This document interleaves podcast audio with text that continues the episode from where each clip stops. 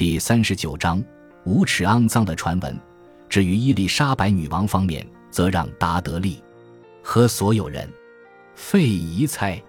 六月份的一个夜晚，夸德拉大使是皇家驳船上的座上宾，女王出席了泰晤士河上一场华丽的水上庆典。女王罗伯特·达德利与我单独在船中，两人便开始笑闹。他对这种嬉闹的喜爱胜过了政治。他们的玩笑非常夸张。达德利甚至告诉他，只要他愿意。我就是在场的神职人员，可以为两人证婚。女王似乎一点也不恼火，她只说不知道我懂得英文够不够多。尊贵的主教可一点也笑不出来，让两人嘲弄了一阵后，他冷冷地向女王表示，他应该要远离专横的塞西尔与其他顾问，重新恢复天主教信仰。若他能这么做，就能尽快嫁给达德利，因为在菲利普国王的支持下。绝对无人胆敢反对两国联手。伊丽莎白女王并不愿失去菲利普国王发出的善意，只好装作对他的提议兴致勃勃。那年夏天，多数的观察家都认为，女王对达德利的爱已然到达最高点。尽管有消息传出，瑞典埃里克王准备动身前往英国，继续追求伊丽莎白女王，但多数人都认定，认真追求伊丽莎白女王的人。其实只有一个，而女王在看到埃里克王的全新画像后，特别为了刺激达德利而表示：若埃里克王真如画像显示的这般英俊，绝对没有任何一个女人拒绝得了他。对达德利的爱感到如此安心，伊丽莎白女王甚至会口出残忍讥讽。几年后，查理九世派遣大使前来告诉伊丽莎白女王与达德利，他认为两人应尽速成婚。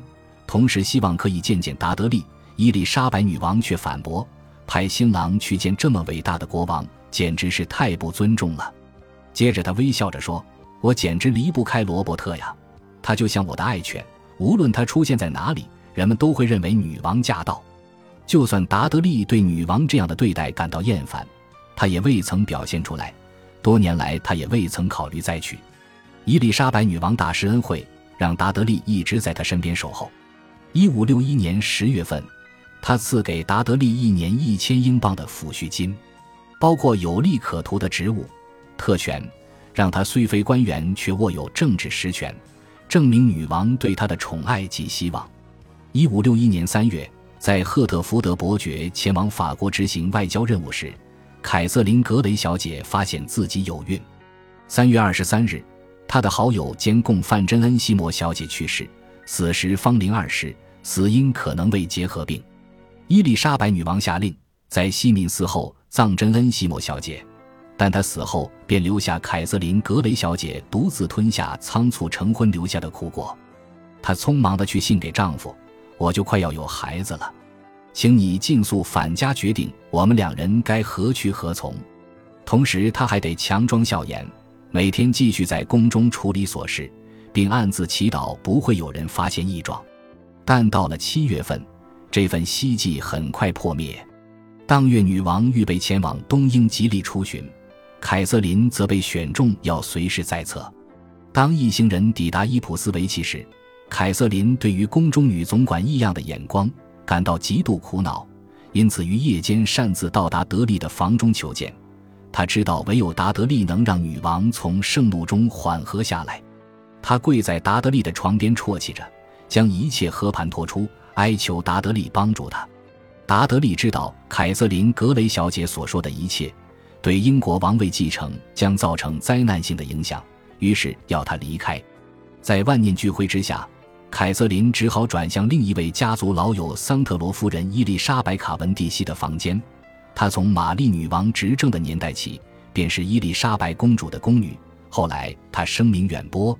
成为大名鼎鼎的哈维克的贝斯，然而凯瑟琳却只得到贝斯小姐盛怒下的言辞攻击。贝斯小姐怒指她愚蠢，并且拒绝涉入此事，以免引起女王不满。隔天早上，达德利向女王报告他的医生女所犯下的滔天大罪。在那之后，凯瑟琳小姐便成为皇室的耻辱。伊丽莎白女王认为，凯瑟琳小姐除了让英国王位继承陷入危机外，还因为软弱而屈服于内心的情感，因此就王位继承问题而言，他绝非适合的人选。而他也认定两人按通款曲等于是对英国王权的谋叛，只是并没有证据能证实这一点。塞西尔则认定，凯瑟琳小姐腹中那不合法的孩子，就是上帝反对格雷家族入主英国王位的象征。八月份，宫廷人士返回怀特霍尔宫时，凯瑟琳小姐成了伦敦塔的阶下囚，而赫特福德伯爵则被召回。他承认了与凯瑟琳腹中胎儿的关系。接着便与太太一同沦为囚犯，两人被囚禁在不同的牢房中，两人遭到禁见。在九月二十四日这一天，凯瑟琳小姐生下了一个儿子爱德华西莫。